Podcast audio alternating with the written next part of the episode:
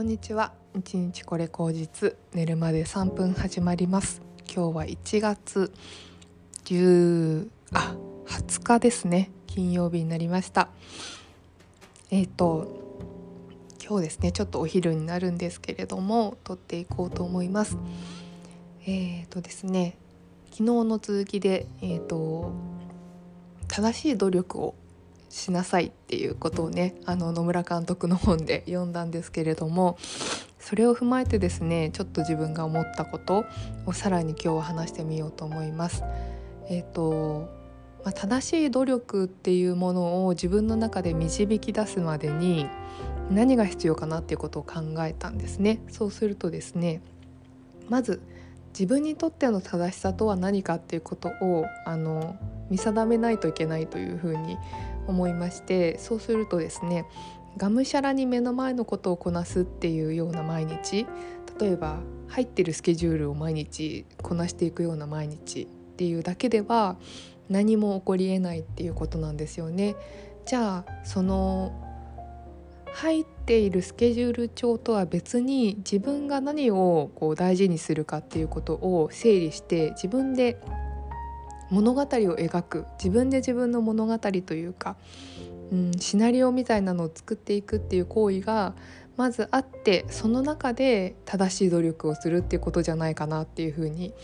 思いましたそうするとですねうんまあその自分のシナリオを作っていかなきゃいけないわけですよね。で自分のシナリオっていうのはうん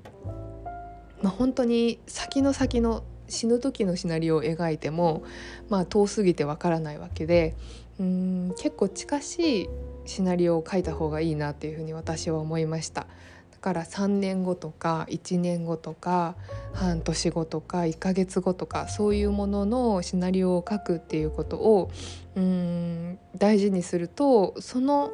3年スパンの中でそれぞれの細かい行動指針が出てきてでそれをそれの中で正しい努力の方向性は何かってことを見定められるんじゃないかなっていうふうに思ったんですね。で本当にこれのうんこれをちょっと自分で試してみようというふうに思ってましてで今日これをですね時間をとってあの書いてみようっていうふうに思ってるんですけれどもうんとまあ本当にね何て言うんだろうなあの闇雲に書き始めるっていうのもまず良くないと思うんですね。だからまずその3年後自分は今の自分と比べてどんな自分でいたいかっていうことですよね。うんまあそれは今の自分と比べなくてもいいんですけれども結構過去の自分を引きずっている場合は今の自分から抜け出すっていう方向性で見た方が書きやすいかなというふうに思いました。なので、えーとまあ、人それぞれですけれども全然今の自分と関係ないことでもいいけれどもうん割とそういうふうに夢を描くの苦手な人は今の自分と比較して3年後っていうふうに書いた方が書きやすいかなというふうに思います。私はそのタイプです。でその3年後を書いたら1年後を書いてもいいし3年後を書くまでもなく半年後とか1ヶ月から書いてもいいと思うんですよね。でどっちからか書き始めたら最終的にそれをですね全部見通してみてですねうんさすがにこれは無茶だろうとかうんこんなことはできないだろうっていうことを除外していって、えーと、除外するけど消すんじゃなくって置いておくんですね。で、えー、なるべく確実にできるようなことをうん目立たせておいてで確実にできなさそうなことをじゃあどうやったらそれはできるかなっていうことを考え始めた時に正しい努力の方法っていうのが活かせると思うんですよね。うん、なんでそこで正しい自分が持っている才能の中でどう努力したらそれが実現できるのかっていうことをうん考える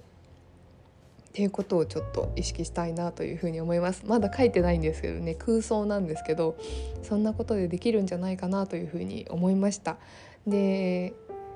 えっ、ー、と今日が20日なので、えー、と明日？明後日かな？が新月なんですよね。で新月って大体願い事書いたりとか行動指針を書くといいっていうふうに言われてるんですけど結構ね今回あの割とその区切り感の強い新月らしいのでなんか8月2日の満月に向けて半年の目標を書くといいよっていうのをなんかの動画で見たのでちょっとそれをやってみようかなというふうに思います。はい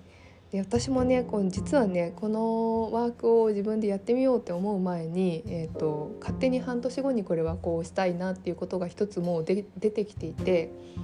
それに向けてはすごい具体的に行動はあの書いてるんですけどその他のことについてはあんまり書いてなくてですね。で結構私はポンコツなので あの書いてないとですねいろんなことに目がいっていろんなことに脇道をそらして自分がどんどんぐるぐるあの袋小路に迷い込むっていうようなタイプだと思うんですよ意外にね。そんな風に見えないという風におっしゃる方もいるんですけれども結構そういうタイプなのであのあんまり人に振り回されないように自分の指針を持って生きるためにはそういうこう努力の方向性とかあの自分のルートっていうかシナリオみたいなのを書いておく方がすごく自分にとってはね生きやすいんじゃないかなっていうふうに最近は思っています。うんえー、これをやるとですね多分きっと自分の心がすごいすっきりして今モヤモヤしていたものももっと楽になれるのかなというふうに思ったりしますね。で去年1年間は結構そういうことをあえてしなかったというかできなかったんですよね自分の結構気持ちが追いつかなくって、まあ、嫌なことがあったりとかショッキングなことがあってなんとか今日一日をなんとか今日1ヶ月をなんとか半年後にはっていうことで、うん、とにかくなんか朝活毎日やったらなんかで起こるだろうと思って毎日頑張るみたいな姿勢だったんですけどちょっと今年に入ってからそういう感じが抜けた感じがすごく自分の中でもしたので、まあ、結構もう過去は過去とあの切り捨てるというか振り切るっていうような覚悟も自分の中で備わってきたしうん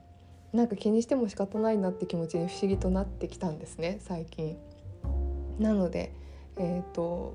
そういう次に向けてうん今は今の自分として頑張れることをもっと描いてうん形にしていきたいなというふうに思いました。はい本当にね人にはそういうタイミングがあると思っていてそういうものをなんかこうないがしろにしちゃいけないなとも思ってるんですよね。がもう100万が一というかこう善人があのうん同じようにこのなんだろうな自分のシナリオを書いたら必ずその通りになるっていうふうに盲信するのもどうかっていうふうに私は思っています。だからその時にそのそういうふうにやろうって思えることをやるっていうことが一番近道なんじゃないかなと思うので去年の自分も全然間違っていなかったと思うんですよね。そういうこう未来を描けないというかなんかそういうことにすごく自分の心の負担がかかるっていうかとにかく自分の回復に向けて毎日頑張ってる自分さえいればうん良かったし、まあ、それで徐々に回復してきてやれてる自分が良かったっていうふうに思えることもうん。それはそれでそういう道が、うん、自分にとっては最適だったんだっていうふうに思います。なのでねこのやり方一つではないっていうのをすごく思っているので、うん、私もそうですしなんかこれを聞いてくださっている方もこのやり方が一つっていうふうに絶対思わないでいただきたいんですけれども、うん、私はこんなことをやってみるよっていう話の例としてあの捉えていただければというふうに思いました。はい。ちょっとね今日はそれをやってからせっかく晴れているので外に出てあと会社にも行かなきゃいけないので 会社に行って、えー、人と会って楽しんでこようと思います。皆様それでは、えー、来週は寒波が来てねマイナス5度とかになるらしいので東京もね、えー、皆様どうぞお気をつけて体には、えご無理のないようにお過ごしください。では素晴らしい花金の夜をお過ごしくださいではまた。